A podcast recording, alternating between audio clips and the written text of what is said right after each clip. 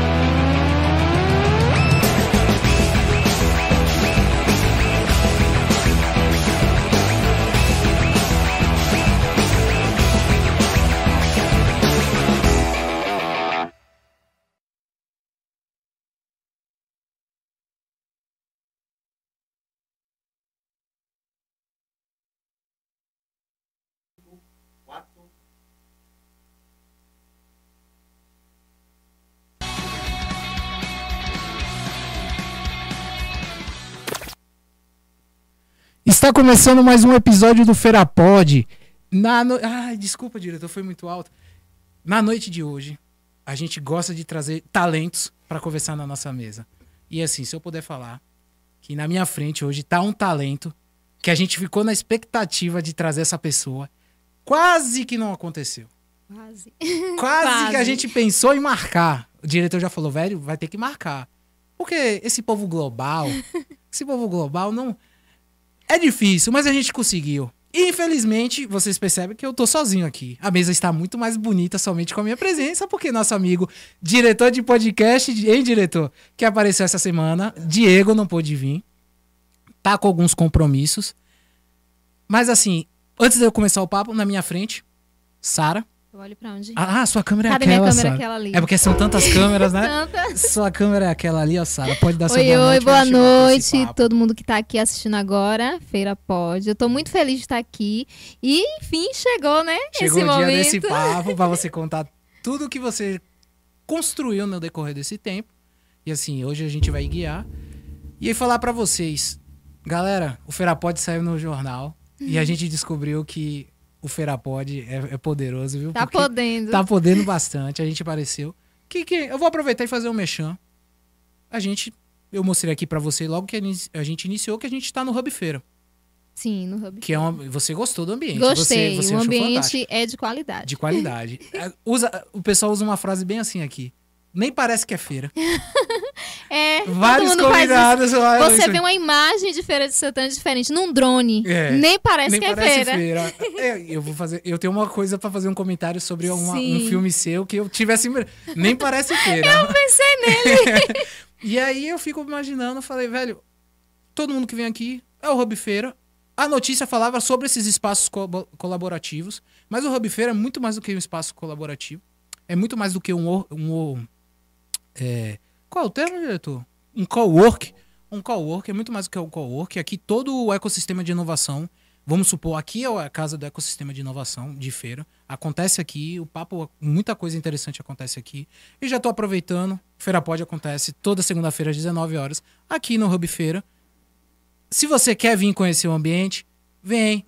Tá o link aí na descrição do vídeo. Marca sua visita, vem aqui, bate um papo, conversa com a gente, que vai ser maravilhoso. Vem conhecer o espaço e quem sabe você não se conecta com, com a gente aqui do Ferapod e com muitas outras pessoas. Isso aí. O espaço tá lindão. Conheci, o Rodrigo me apresentou aqui. Fiquei Fantástico, encantada. né? É. Encantada. Pô, Sara, eu tenho tanta coisa pra te perguntar. A gente tem Pergunte. tanta coisa pra te perguntar, mas assim, eu acho que antes pra começar, qual é teu bairro?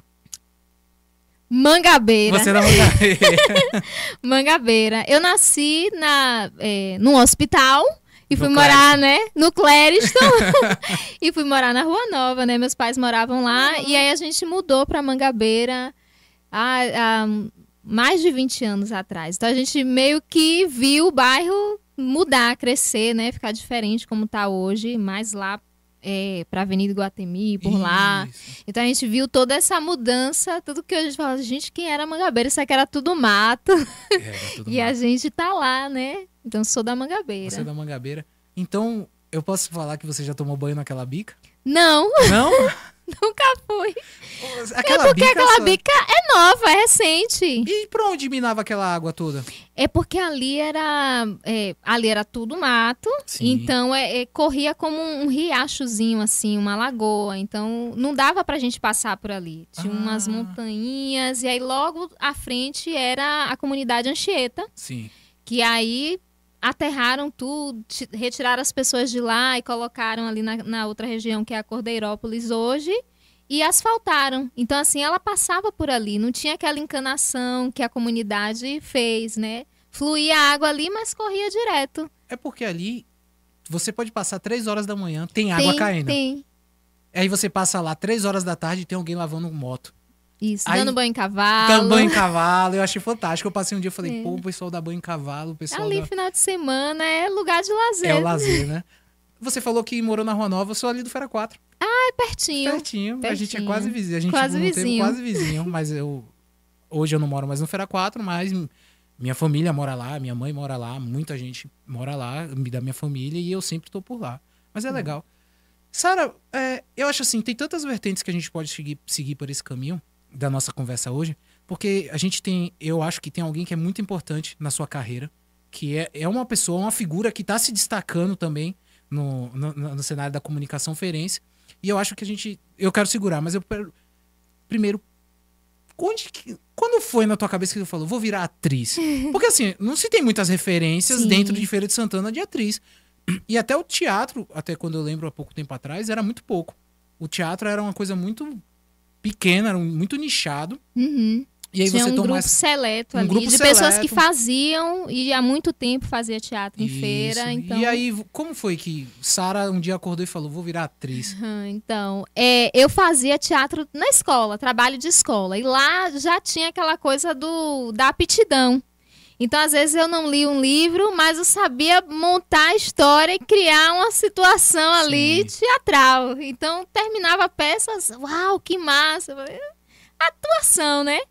E aí, em 2012, mais ou menos, foi que eu entrei numa companhia de teatro, mas foi muito porque eu participava de, uma, de um grupo de rap, de hip hop. Então, eu cantava Sim. nesse grupo, Cinco Atos, era um, um grupo cristão e tal, de, de jovens. E aí, Tiago Rocha tinha um grupo na igreja de teatro e queria fazer uma celebração de sete anos de aniversário. E chamou vários grupos. E eu estava num grupo de rap que era para cantar. Aí eu encontrei Thiago uma vez no, no ônibus falei, rapaz, a gente não canta nada. Eu mesmo sou a que menos canto, mas tô lá. E aí eu acho que Thiago pensa assim, não vou botar mais eles para cantar no espetáculo, vou botar para atuar. E foi isso, a gente acabou gostando da coisa, né? E Thiago fala que me viu uma vez tendo que improvisar porque faltou meu parceiro de dança, que era uma coisa que eu não fazia muito bem também, que era dançar, mas estava lá. E aí fiquei lá atuando sozinha. Ele falou: ela tem talento. Vou escrever uma peça, vou colocar ela como protagonista em alguma coisa. E aí isso foi crescendo. A gente gravou um primeiro filme que foi o Sem Regras Musical. E aí eu fui indicada a melhor atriz no Festival de Cinema do Rio. Então eu fui percebendo, poxa, eu, eu fico bem na câmera, eu gosto disso. É até meio presunçoso você falar que fica bem na câmera, mas eu não posso fazer nada, Mas é Rodrigo. verdade. não, e- e- e- mas a gente não pode ter esse complexo. É, verdade isso. E aí eu olhava e eu gostava do que eu via, porque tem atores, né, atrizes que não gostam de se ver. Eu gosto de me ver, principalmente pra melhorar o que eu tô vendo. Então eu sou muito de assistir, de analisar e falar assim: "Ah, isso aqui eu poderia ter feito melhor". Então nunca tem essa coisa assim: "Ah, fiquei péssima". Mas eu vejo assim, tem coisas que eu podia ter melhorado. E aí você foi iniciando a É, carreira. aí eu fui, fiz curso no, no Wolf Maia de atuação. É, fiz algumas oficinas com o Thiago, com o Fernando Souza também. E as coisas foram acontecendo, né? E as oportunidades surgindo. Certo. O Cuca. O, qual é o tamanho da importância do Cuca? Porque assim, eu, eu conheço várias pessoas que fazem teatro no Cuca. E Uhum. parece que no fim do ciclo tem uma apresentação. Não é isso? Sim. Que é uma coisa meio. sem compromisso, é uma coisa meio. Como eu posso falar? É um hobby. Vamos chamar de hobby assim. E eu percebi na pesquisa que nós fizemos um pouco sobre você que você tem. Acho que é dois cursos do Cuca de, de interpretação. Você andou me pesquisando, gente, se usar. É, a gente não pode sentar sem uma informação é, sua aqui. Eu vou, vou usar isso, viu? Quando eu for entrevistar as pessoas, porque eu também sou apresentadora. É, a gente vai falar sobre isso. Tá Hoje bom. vai falar sobre isso. É, Rodrigo, o Cuca foi, na verdade, aquele meu lugar de. Eu fazia muito teatro de igreja. Então, eu fiquei muito tempo fazendo teatro de igreja numa companhia de teatro musical com uma mensagem cristã que chegava em todos os lugares, chegava no teatro, enfim, mas ainda aquela coisa de teatro cristão. Então aí é, eu falei, poxa, eu preciso ter qualificação no teatro Sim. numa instituição é, qualificada para isso. E o Cuca é esse lugar. Assim, quem quer fazer teatro em feira, quem está pensando em ser ator, precisa fazer os cursos livres de formação. Acontece assim em Salvador, é, lá no Vila Velha, no TCA. Então aqui em feira a gente tem um Cuca. A gente tinha isso também acontecendo em outros teatros, como. é, eu esqueci um no Feira 10 que a gente tinha ali. Feira 10, o diretor sabe. É, É o Maestro Miro. Maestro Miro, que Diretor. tá fechado, É. infelizmente. E aí já vai o apelo aqui. Vamos reabrir o Maestro Miro, por favor. A gente tá falando de cultura na cidade de Feira de Santana. Isso é tão importante. E atendia tantas crianças da comunidade ali que faziam é, balé, teatro, enfim. Então, assim, o Cuca tem essa importância na minha vida porque é um lugar que eu começo a fazer teatro fora da igreja, com outras experiências e com a qualificação de formação que me garantiu também tirar o DRT, né? As minhas horas de formação. Ah, então. é, Porque você. eu- O que eu pesquisei, eu vi mesmo que você tem DRT Bahia Isso. e tal. Pronto. Sara, e aí, beleza. Você começou nesse processo com o Thiago. O Thiago, pra quem não sabe, tá assistindo a gente, que não tá em Feira de Santana, Ele- não sabe quem é Thiago, É, a gente tem que informar que é Thiago Rocha, né? Thiago Rocha. Thiago Rocha, simplesmente ele é um, fã, um fenômeno no Ele- TikTok. Ele, ele, é- do jeito que ele se comporta, ele, ele sempre foi fenomenal, né? Ele é, ele é uma pessoa fenomenal. Ele é um- uma, uma, uma situação. então, assim, eu falo com o Thiago com muito carinho e assim, com muita admiração, porque ele é um menino, né? Hoje é um homem, mas era um menino que saía com um bocado de jovem viajando. Imagine a responsabilidade que ele tinha desde criança. E jovem, tu sabe como é jovem, né? É, e ele tinha aquela responsabilidade de levar o menino dele da igreja para fazer missões e com o teatro. E aí daqui a pouco também Tiago estava liderando outra quantidade de, de pessoas. Estava na universidade, estava trabalhando, que era mãe, que era pai, e fazendo arte da forma como ele fazia aqui em feira. Né? Então ele é esse grande acontecimento que não demorava pra gente ele estourar e, É. e, pra- e a gente só pensa coisas muito grandes pra ele também. Pô, ele tá no Catar agora, tá né? no Catar. Tá no Catar, que não é pra todo mundo, não. Não é, Tá- então. tá, tá no Catar. Ah, ganhou verificado hoje. Virou, ficou, Ficou verificado no Instagram. eu Nem sabia o que falei pra ele. é, e assim, eu percebo que ele, ele é um, eu posso chamar ele de ator, né? Sim, ele é ator também de DRT e tudo. Ele tem DRT, então eu Tem. posso com firmeza falar que ele é um ator. Então, Thiago, como um ator, ele soube, ele é um dos melhores que sabe explorar as redes sociais. Porque, assim, ele, eu nunca vi no Instagram, nunca vi no YouTube, mas ele pegou o TikTok, que é uma rede social que vem crescendo, vem ganhando Sim. espaço absurdo, dando muita oportunidade, e ele fez esse crescimento muito rápido, ele ganhou. Você acha que Thiago sabe usar a rede social pra ajudar a carreira de ator dele? Sim, com certeza. É uma estratégia também, né? Eu acho que todo mundo que é ator precisa usar essa ferramenta. Eu recebi essa orientação também de uma produtora de elenco. Ela falando assim, ó, a gente precisa se mostrar nas redes, as pessoas precisam ver o nosso trabalho.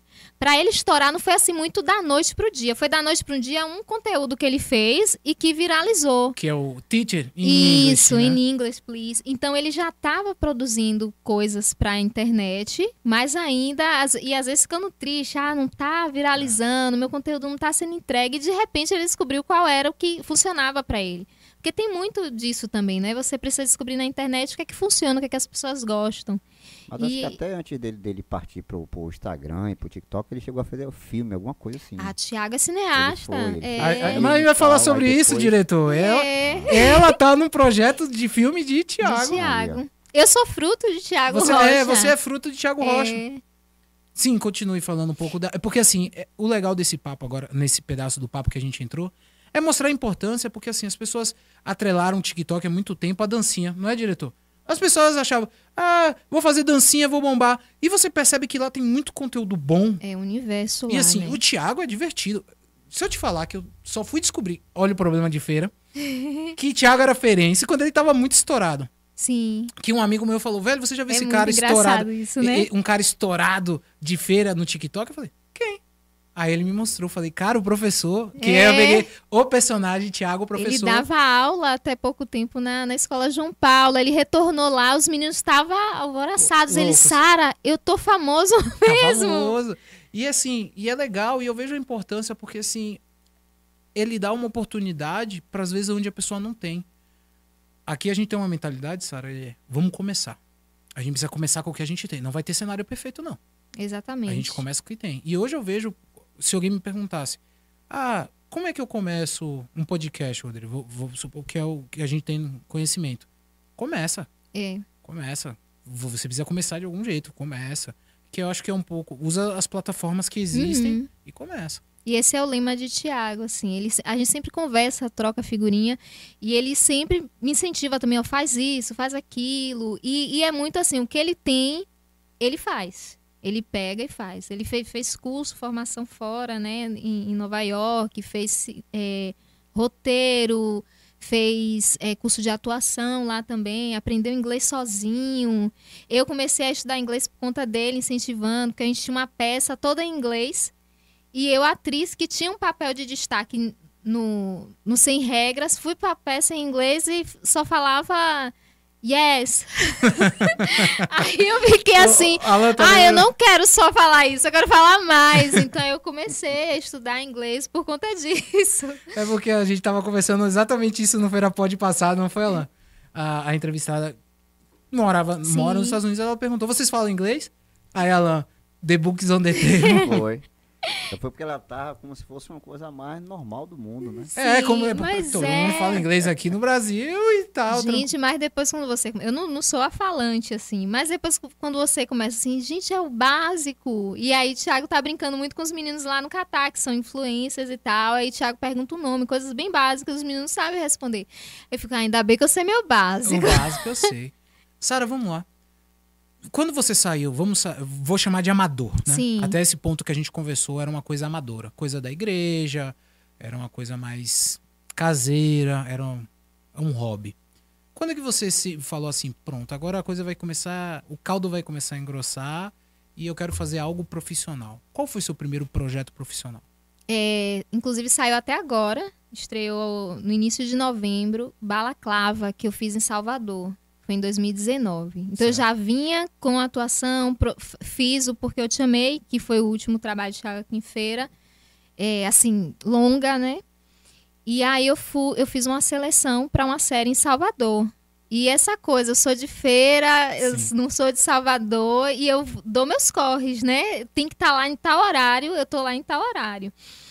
E aí eu fui, fiz, e foi lá que, tipo, eu tava com uma equipe totalmente de pessoas desconhecidas, porque eu vivia na minha redoma. Eu- E foi a palavra que eu mais usei quando em 2019 eu fui para Salvador. Tiago, eu saí da minha redoma e eu tive que lidar com é, pessoas que eu não conhecia, com tempo de set, com maquinário, é, com a iluminação, que não era a gente que fazia. Eu tinha gente que pegava o meu objeto de cena que eu, eu falava, não, eu posso carregar lá, não, mas eu tô aqui para isso, para segurar o seu objeto de Se cena. você fizer isso, eu perco minha função aqui. Exatamente. E aí eu fiquei assim, gente, o que é isso? Eu tô fazendo e tô caminhando, né? Então, foi, eu acho que esse foi o ponto. E aí eu comecei a prestar mais atenção nos testes, enviar, e aí corri para poder eh, tirar meu DRT em Salvador. E que eu sabia que eu era atriz, mas eu acho que o DRT me falou assim, hoje eu falo com muito mais segurança, assim, eu sou uma profissional, né? Eu sou uma artista profissional que tenho isso meio que legalizado. Então, a forma como eu digo que sou atriz hoje é um pouquinho diferente, não no sentido de que eu sei fazer mais, mas é, é aquela segurança que você tem de que você de fato está fazendo aquele trabalho, né? Tá sendo profissional nisso. Você acha que era um pouco. Tem um pouco a ver também com insegurança? Tipo, eu não chegava e batia no peito e falava, eu sou Eu atriz. tinha isso. Porque sabe o que eu vou te falar lá, Sara? Eu tinha. Quando a gente, falando, pensando assim, a gente pensa a feira como uma cidade grande. A gente é uma cidade grande. Sim. Tanto que quando chega São João, a gente fala bem assim, eu vou, Eu vou- Pro, eu vou pro interior. No interior. Não é? então a gente é uma cidade grande. Só que a gente às vezes tem vergonha de falar o que, que a gente faz. Porque eu vejo que isso é um complexo de província. A gente tem uma cabeça de província. Eu conheço muita gente hoje que falava: ah, não, passar o fim de semana em Salvador. Eu vou no médico em Salvador. Sim. Eu vou comprar tal coisa em Salvador e tal. E eu percebo que não é bem assim. Porque a gente também tem um pouco de vergonha. Eu acho que ir pra ser atriz. Porque tem aquela velha história do sucesso. Isso. Você, Você- tem que estar estourado pra dizer que você é, ator, faz sucesso. faz sucesso. Você tem que estar uma novela da Globo, numa malhação da Exatamente. vida, pra falar que faz sucesso. E tem N artistas. Eu vou pegar até o Renato Piaba. Um excelente comediante. Sim, Se alguém sim. falar que não é, que nunca deu risada com o Renato Piaba, tá mentindo. Uhum. Anda em feira, é de Salvador. Eu não sei se ele é de feira, mora em Salvador, de Salvador e anda em feira. Fazia teatro há anos, com comédias, estilo stand-up. Sim. Que tá super Estourou estourado agora, agora, agora tá mas ele estourado. já fazia. E aí esse cara vai no Faustão, estoura. E aí, quando ele foi pro Faustão, talvez uma parte das pessoas começaram a olhar e falar: não, isso aqui é legal, e ele sempre esteja aí. E aí eu Uhum. penso que às vezes é esse medo do sucesso. É, tem muito isso também. E, e tem essa coisa de estar de tá com o documento na mão e de dizer, antes de não ter essa coragem de falar, parecia muita presunção. Você dizer assim, ah, eu sou atriz, eu sou ator. Mas eu já tinha isso reconhecido, mas eu achava muita presunção. Porque eu tenho colegas aqui que têm também o DRT que não estão fazendo tanta coisa ainda.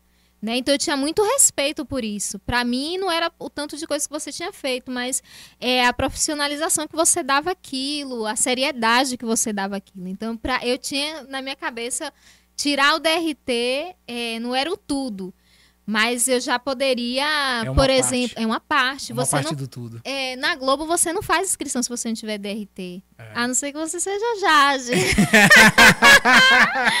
Gostou dessa alfineta? Gostei, viu? Gostei dessa alfineta. Foi boa. É, e essa Jade, ela. Eu não sei.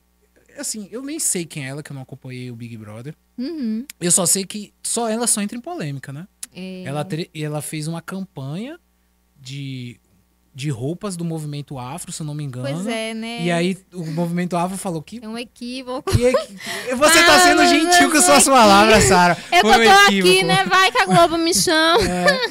E assim, Sara, vamos lá. Aí você fez Balaclava. Sim, O nome do filme é Balaclava. da série. Da série, desculpa. Tá na Prime. Box Brasil, que é um canal fechado. Sim. E aí a gente tá, tá rolando aí essa Pronto, série. Bala... assistam Balaclava. Assistam Balaclava na Prime Box Brasil. Me sigam lá pra eu botar quais são os canais que eu não lembro de cor. Certo. E aí você começou a lidar com, vamos falar, uma parte técnica, uma produção gigantesca, que você nunca tinha visto. Foi. Aí você. Qual foram as, as primeiras. As primeiras coisas? Porque eu achei, na verdade, que o filme que você gravou com o Thiago Rocha, porque eu sempre Porque te eu te amei. Porque eu te amei, tinha sido sua primeira, seu primeiro trabalho. Ali eu tava em casa. Ali foi ó, a gente erra, refaz. Thiago, meu amigo, o diretor é meu amigo. Então, assim, lá fora, eu não sou amiga do diretor, né? Isso, Então, começa, você começa a lidar com outros é, problemas. Aí eu tava muito nervosa, muito tímida. Eu sou uma pessoa muito espontânea que conversa. É. Mas eu me fechei assim, com tanto medo de estar fazendo errado, de estar fazendo mal. E aí, ó, eu te contar uma coisa. Já no finalzinho das gravações, o diretor de fotografia me falou assim comigo: Sarinha. Sarinha é um apelido carinhoso que minha família tem comigo. Sim. Então, quando ele falou, Sarinha, faz um pouquinho aqui. Aí eu, ah, eu tô em casa. Ah, Aí eu derreti, não, ele não me odeia. ele só tem cara. Eles não me odeiam porque não tinha aquele feedback. E que na TV não acontece. Você pode estar fazendo muito ruim e aí a pessoa às vezes não te dá o feedback na hora. No, no audiovisual, você não tem ensaio como no teatro, que o diretor vai podando ali. Você pode até fazer um. bater rapidinho, mas é muito a vera na hora. Eu é, Santo da Netflix foi assim, eu já cheguei pra gravar. Não, Não teve, teve- um A gente teve uma preparação de elenco em setembro. E aí a gravação foi em novembro. Eu cheguei em Ilhéus é, no sábado e ia gravar na segunda. Essa preparação de elenco já foi do, do, do Santo? Foi do Santo, mas foi assim uma coisa que, que eu, como eu ia contracenar com a protagonista, então a gente fez uma preparação com, com Maria, que é uma preparadora muito conhecida, e que foi uma coisa assim meio. é, como é que eu posso fazer? De laboratório, experimental. Não era passar texto, nem passar cena, nada disso. Era uma coisa meio experimental, de música, tentar criar aquela, aquele envolvimento das duas, né? Das duas personagens que eram amigas. E aí, quando eu chego na segunda-feira, que o carro pega a gente pra deixar já num sítio, que foi onde a gente. Gravou. Não, não gravou nem no sítio, foi no ônibus, mas lá era a base. Hum. Então já foi correndo pra poder fazer maquiagem de lá. Eu, o, o, o, roteirista da série, né? O produtor falou: Olá, que tal? Eu, sim, sim, sim. Ele falando alguma coisa, eu, sim, sim. Entrou e já foi, né? Então, assim, essa coisa de não, você não ter a devolutiva de não ensaiar antes acontece muito no audiovisual e isso requer de você um preparo. Então, assim, quando a gente às vezes critica e fala, não só já, é porque não é fácil. Não, não é, porque eu fico imaginando a logística. O diretor, o diretor trabalha muito em audiovisual, a gente trabalha em algumas coisas fora o podcast. A gente imagina assim, nossa, que trampo. Mas aí quando eu tive a oportunidade de ver alguns trabalhos audiovisuais grandes, gravação de filme e tal, você fala, meu Deus, é uma, tem uma cidade, às vezes parece É. que uma cidade se muda para um local determinado para poder fazer esses trabalhos. Agora, ainda falando do filme de Thiago, porque o filme de Thiago, vo- que você fez junto com o Thiago, você é a mãe, não é isso? Eu faço a mãe, Madalena. a mãe A Madalena, mãe da menina, né? da que protagonista. É da protagonista. que Thiago, que é aí que veio uma hora, eu tava assistindo um tre- uns trechos do filme, confesso pra você que eu não terminei de assistir. Hum. Tinha cena que eu falei, não, isso não é feira não. A cena gente que o drone assistindo. decola, a- diretor, eu tive que voltar Nem umas três vezes pra ver a cena. O drone decolando ali do cruzamento onde é o túnel da João, du, João Duval eu, com eu a. também não assisti todo, acho que acho que até o terceiro episódio. a- é, Ele é não, até curto, porque eles são sete episódios. Não, é um? Não, filme. esse é o filme. É o o que eu filme. te amei. É Já tá filme, no filme, tipo, YouTube, tá no inclusive. YouTube. Tá é disponível. porque foi pro cinema e tal. Tem uma cena que o drone decola assim, do meio da. Ali não tem a trincheira da João Duval com a presidente Dutra. E assim, vocês pegaram um dia de trânsito absurdo. Aí o drone decola assim, ó. É lindão. A cena é, É muito lindo. bonita. Aí eu falo, não, vou voltar. Não é feira. Não é feira. Volta de novo. volta de- Aí eu reconheci, eu falei, não é feira. É feira de É Santana. feira. E a gente fala, todo mundo falava isso. Gente, nem parece Nem feira. parece. E vocês começam a trabalhar cenas, é, takes, que não são comuns, assim. Você fala, pé, calma aí, isso aqui não é tão amador Sim. como se pensava. Porque ele chegou aí pra cinema, não foi?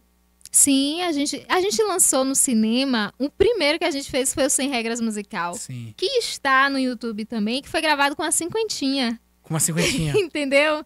E a gente era do teatro. Aí Thiago chegou na hora e falou assim: de gravar. Gente, olha só, tem uma coisa diferente. A gente vai gravar em câmera, então tem que ser tudo pequeno. Faz tudo menor agora. Então a gente não tinha preparação nenhuma pra fazer o, o audiovisual, a gente tinha o teatro que é mais expansivo. Expansivo que você fala gestualmente. Gestualmente e face também. Então, assim, eu quando comecei a trabalhar no audiovisual, as minhas sobrancelhas me incomodavam. Eu ficava assim, gente, eu tenho que ter cuidado eu não fazer muito grande e ficar muito over no, na tela, né? E aí foi no Sem Regras Musical que eu vi na tela de cinema e eu, eu já gostei ali. Eu falei, olha, fiquei bem, gostei. Todo mundo falou isso depois. Tanto que eu recebi indicação de melhor atriz por ele. Mesmo tendo sido um filme bem mais amador do que o Porque Eu Te Amei, que a gente conseguiu levar para dois cinemas, lotou as sessões. A gente fez um movimento em feira. Foi, eu lembro, deu, virou notícia e tal. Exato. E aí vo- vo- você começa. Engraçado, né? O filme que. O primeiro que você trabalhou foi lançado depois do. Como eu te amei. Do filme com o Thiago Rocha. O, sim. Não, Tu- primeiro eu fiz o Porque Eu Te Amei, É, que foi Eu Te- lançado antes Sim. do que, do que o qual que você tá falando, que agora eu o me Thiago. Vamos lá. Vamos Eu lá. fiz dois do Thiago. O, o, O, Sem o Regras, Sem Regras. que eu tive a indicação pro Rio. Aí foi lançado. Foi lançado Pronto. lá em 2014. 2014, final de 2014. Aí a segunda obra. Que trabalhou. Aí, Thiago fez uma websérie Sim. que tá também na No internet, no YouTube. Thiago é um homem do povo, né? Thiago Ele libera é, tudo. libera. Eu tô rindo da websérie porque foi muito massa. Foi uma coisa meio malhação. Ah, legal. Então a gente fez seleção com o pessoal daqui de feira. A gente movimentou o Sim. negócio. E aí tá lá também no YouTube. A gente vai, a gente vai lembrando, porque era um outro tempo. Né? E tem gente que me conheceu de lá e aí vi- virou meu amigo, virou fã e fala: Nossa, ela é atriz, tá massa. Eu assisti, eu achei horrível. Eu, eu falo que eu gosto de me ver, né? Mas não significa que tá tudo bom, mas eu gosto de me ver, tava bem ruim. Aí eu falei assim: Eu vou estudar. aí eu fui pra fazer Wolf Maia, Ah, legal. que não me ensinou tudo, né? E quem vai fazer curso de férias não pensa que vai aprender tudo, mas ali eu fui vendo mais como é que funcionava a coisa, principalmente para TV, para televisão, que também é outra linguagem. Então a gente tem tipo aqui três câmeras e aí a gente contra a cena cruzada assim, né? Como acontece aqui. Sim. Então vamos lá, aproveitando. Wolf Maia, né? A Sim. principal escola de. Qual é o termo? De teatro? de, de atuação, para isso, para cinema e TV. É, que é do diretor Wolf Maia, Isso. que é um grande diretor da Globo. Isso. É verdade. O que é, o que é que tem essa escola? Porque assim, é- é uma coisa meio mística Hum. na minha cabeça. Todo mundo fala do Wolf Maia. Ah, escola Wolf Maia. Eu quero ser atriz Wolf Maia. Eu quero ser ator Wolf Maia. E tem as coisas pejorativas que a gente escuta que deve ser mentira, né? Senão ninguém ia fazer lá. Então, assim, tem coisas que tem muito nome, que já tem um tempo, mas que se, se a gente for ver, existem outras pessoas oferecendo hoje cursos, né, de, de atuação, que não é uma escola física como é lá na Wolf Maia, que tá ali localizado muito próximo dos estúdios da Globo, né? Então tem uma estrutura de, de TV, de, de uma novela, tem um set de novela que dá para você aprender um pouco lá dentro do set. Então acho que o, o grande diferencial da escola é isso, você ter uma estrutura para poder aprender. Mas não significa que ali é o tudo, porque tem muita gente desenvolvendo é, outras técnicas que vêm de fora, né, que vem dos Estados Unidos, que a gente estuda também. Então eu acho que Algumas coisas ganham muito nome, repercussão, mas dá para você fazer uns, uns, cursos de teatro livre em São Paulo, no Rio, é em Salvador, que é aqui Isso, pertinho. É né? Se alguém estiver oferecendo aqui em feira, também faça. Então, acho que tem muita coisa assim de nome. Eu fui na época porque tinha essa coisa de. Aí ah, eu quero fazer um curso profissional fora, para ver como é. A experiência é boa, porque você conhece muita gente, você entende muito como é o mercado lá, que não é graça. é muita gente boa querendo fazer, é muita gente ruim também, mas às vezes privilegiada, assim. e essa alfinetada foi boa. Mas é, tem muita gente, por exemplo, muito menino, menina muito novinho, meio que perfil malhação, que nem tem mais. Que nem tem mais. Nem, né? Não dá nem pra gente entrar por malhação, que era uma porta aberta. E que tem como estudar lá no Wolf, sem precisar trabalhar. Eu trabalho com outra coisa, trabalho com educação. Você ainda é pedagoga, né? Eu sou diretora de uma escola pública aqui em Feira de Santana. Rapaz. eu, eu, chego na Secretaria de Educação, pô, você tá aqui ainda, tu não foi embora, não. Eu falei, eu tô lutando pra isso. É, porque assim, eu, eu vejo essa questão da escola Wolf Maia e tal, é legal, porque qualquer curso vai te agregar alguma coisa. É muito difícil você passar e não te ensinar nada. Mas eu também penso que é muito nome. Eu fico pensando, pô, velho, quantas pessoas boas apareceram com a revolução da internet? Isso. Que nunca teriam oportunidade numa escola Wolf Maia da vida, que nunca iam pisar numa malhação da vida. Quanta gente boa. Exato. E você percebe quanta gente ruim hum. a malhação botou pra gente assistir. Exatamente. E ficou, e ficou engolindo e, tipo, nem sabia que era ruim. É, tipo, a gente. Reinaldo Giannichini, ele era péssimo em Laços de Família. Foi Laços de Família, né? Foi o que ele. Foi. Que ele é. Gente, ele era muito ruim. Eu não lembro dele. e não. ninguém lembra que ele era muito ruim. E ele melhorou hoje em dia? Eu não sei, eu acho que sim, né? Eu acho que sim. É, sim, ele melhorou, sim. Ele deve ter melhorado, Isso, senão não tinha eu, ficado. Né, pra dizer. Porque, ô, ô, Sara, já que estamos falando de desses atores famosos, pegar um gancho. Rodrigo Santoro hum. é um cara que fez Hollywood e nunca tem esse prestígio todo. É, ele tem mais lá fora, né? É isso, lá fora. Aqui ele faz novela, fez filme. Isso. Mas eu não vejo as pessoas comentando sobre ele. Não, é o pessoal não fala muito sobre. Quem a gente tem, assim, bombando também, que é o Wagner Moura. Não, esse cara, pra mim, eu acho que é o melhor ator que o Brasil já teve. Ele é muito incrível. Ele é muito. Nossa. Eu lembro que quando lançou. Ah, mas eu acho que o, o, Rodrigo Santoro, ele tá fazendo muita coisa, pô. Não, ele faz, ele é faz. isso. A gente tá falando do prestígio dele. Ele tem mais prestígio fora do, do país que é. do que aqui dentro. Ele tá com um seriado no, no, no Prime. Isso. E ele é o protagonista. E ele É. participou de uma série da HBO, Esther World, que é, muito boa. Eu, eu acho que o que vai acontecer, por ele Lost, ter ele sido apareceu. de, um, de uma geração que é meio que a nossa, a nova geração não fala muito sobre ele porque não conheceu. Porque ele já pegou e foi pra fora. Foi pra fora. Então ele vai acabar daqui a um tempo virando cara de like. Ah, ele é brasileiro? É fazer a novela aqui outro Fez dia. novela aqui. Que é o processo que eu acho que é o processo evolutivo de como a, o cinema brasileiro vem crescendo. É. Porque pra mim existe marcos do cinema brasileiro. Vou falar na minha humilde, eu não entendo nada. Vou Uhum. falar na minha humilde opinião. Existe o marco Carandiru, aquele Sim. filme E que ele tá também. que ele, né? Rodrigo O Santoro, tá. tá. E ele faz muito bem o papel. Que é até o papel do, do travesti, se eu não me engano. Uhum. E tem o marco do Tropa de Elite. Cara, e o Wagner Moura. Naquele filme, assim, eu lembro que na mesma época Wagner Moura tava fazendo novela na Globo e lançou e vazou Tropa de Elite. E aí você já percebe a mudança de personagem. Você não consegue associar Capitão Nascimento ao cara que tava fazendo a novela. Sim, é outra, outra pessoa, outra É, figura é outra coisa. E assim, diferente. o Capitão Nascimento, que todo mundo que assiste, eu acho que assim, o, o bom do cinema é você assistir e quem tá atuando te convencer que, aqui, que ele é aquele cara. É, Sei lá, o Jim Carrey. Tu sabe que Jim Ca- quem é Jim Carrey, mas quando ele atua, você fala, não, esse cara é bom. Sarah, É. Sarah, eu sei quem é Sarah pessoalmente, mas quando ela tá atuando, ela me transforma. E o Wagner Moura fez isso com o Capitão Nascimento. Ele deu vida a um super-herói brasileiro sim. na época, tipo assim, falando, nossa, velho, esse cara parece que é policial do BOP, realmente ele parece que é tudo aquilo. E, e tem essa questão da atuação brasileira que eu percebo que o cinema brasileiro sempre foi bom. É, é incrível o cinema brasileiro. É porque a gente consome muita coisa que vem de fora. A gente consome. Eu sou apaixonada pela Marvel. eu amo, eu chego aqui e fico vendo isso tudo. Mas assim, a gente consome muito super-herói. A gente consome algum, algumas coisas, né? E o, o, o cinema que é feito, por exemplo, aqui no Brasil, como Bacurau. Não sei se você Bacurau. assistiu, Assisti. Bacurau. Eu acho uma obra incrível, né? Ele tem uma linguagem muito simples às vezes e às vezes muito é, grandiosa, não dá pra entender. Mas tem cenas que você fala, gente, o que é isso? O Alto da Compadecida é a nossa Nossa. obra-prima, É, é fantástico. né? Então, assim, a Do livro à, à produção a cinematográfica. produção, eu que li o livro série, depois. Que era uma série, E né? assisti pequenininha, como dividido em séries pela Globo. Então, assim, a gente tem muita coisa boa no É. cinema brasileiro, mas falta a gente ir ver.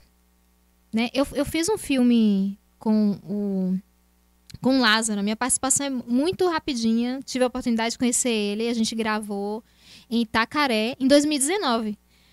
Eu saí de Balaclava, a mesma produtora de elenco conseguiu pra mim Balaclava, conseguiu pra mim é, As Verdades com Lázaro e Bianca Bin.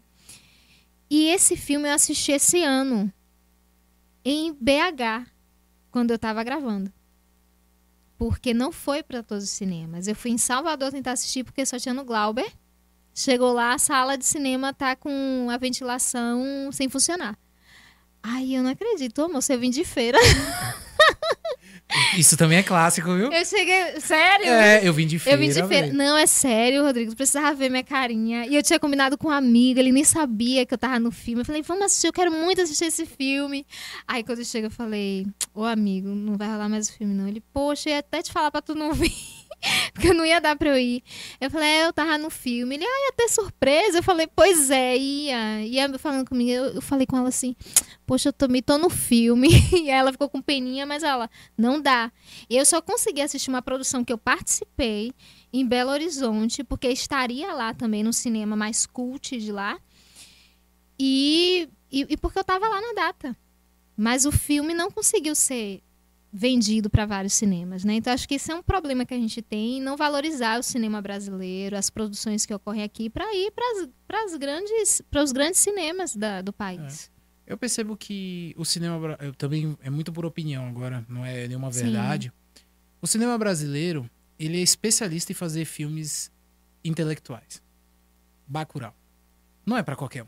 Uhum. Você sabe disso. Sim, sim. E aí a gente pensa Tropa de Elite. Ele tem uma mensagem? Tem. Mas é um filme pra qualquer um. Às vezes a pessoa só quer sentar e como um filme da Marvel. Qual é a mensagem que os filmes, os primeiros filmes da Marvel passam? Nenhum. Super-herói, vou Uhum. salvar o mundo. Blockbuster. Vende, vende, vai e aceito. Eu sinto falta do Brasil começar a fazer um pouco de cinema assim também. Eu acho que tá mudando também. Tá Sim. começando a aparecer uns filmes assim. Eu só quero assistir umas comédiazinhas boas. E tem umas comédias boas também. É, eu A assisti gente faz uma- muita é comédia porque, boa. na verdade, o, o cinema brasileiro ele acontece nos festivais. Exato. Mas é isso. Mas o, o Acontece cinema no É brasileiro isso mesmo, festival, falou, falou de diretor. certo, diretor. É Mas nos é isso. festivais. De festival fica muito fechado. Fica. É intelectual. Eu quero, eu, eu quero, Sara, é que você faça um filme. E eu falo bem assim com meus primos que, sei lá, tem 15 anos, 14 anos. Bora ali no cinema assistir um filme. Que é um filme que eles consigam consumir, Sim. sacou? Porque Uhum, a gente faz começa. sentido. Porque a gente vai entrar nesse termo mais profundo sobre santo, que é a ideia da Netflix. Lázaro Ramos deu uma entrevista falando bem assim, cara, é muito melhor fazer produção pra Netflix, Amazon Prime, HBO, porque primeiro eles pagam em dólar, Sim. segundo eles dão muita liberdade pra gente criar. E aqui meio que a gente tem o padrão Globo de fazer cinema por muito tempo, que era produto a Globo botava investia no cinema nacional por muito tempo. Uhum. E tinha que ser padrão Globo. E padrão Globo meio que tem uma hora que cansa. Eles É, precisam se reinventar. Vira um- uma novela, né? Virou uma novela. E eu não quero. Eu quero, assistir um, eu quero assistir um filme que não seja uma novela. E aí eu sinto falta disso, sabe? Eu acho que 3%. Quem aqui já assistiu 3%? Eu assisti o, o que eles YouTube. venderam, velho. É Muito, muito bom. Eu também assisti no Eu YouTube. gostei mais do YouTube. Foi sucesso o outro, mas sucesso. eu falei, gente, por que não fez o do YouTube? Não sei se foi que a gente assistiu primeiro ele, e às vezes a gente pega apego, né, com o que vê primeiro. Aí a gente quer. Aí eu vou trazer uma série que virou moda. Sintonia. Sim. Sintonia, feito pelo Condizila. Uhum. Cara, aquilo é uma malhação da periferia. É. E- E já assistiu todo diretor? mundo. Não, não. Não, Condzilla. É uma malhação da periferia, É, velho. Aí você assiste, é assim. e, eu me, e eu me reconhecia muito por, por ter morado em São Paulo, ser paulista, e ter a aproximação que eu falava bem assim, ó. Isso assim é desse, exatamente desse jeito que ele tá retratando. E não é Uhum. nada diferente daquilo. E eu sinto falta que deveria fazer mais disso, ter mais dessa intenção. Eu acho que os streamings vão trazer isso Tem que trazer. agora, Eu, né? eu, eu gostaria que os streamings pensassem até Na regional. verdade, isso é um pouco, é um pouco relativo, porque assim. Há, há essa discussão nas escolas de cinema.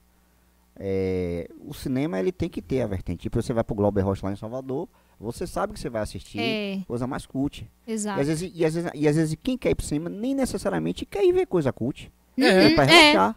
Exato. Eu quero É, assistir é alguma coisa relativo que, que eu não precise pensar. Eu acho que é quando você traz isso, Rodrigo, é pensar em, do- em deixar o cinema brasileiro mais palpável para todo mundo, né? É diverso, para que todo mundo assista.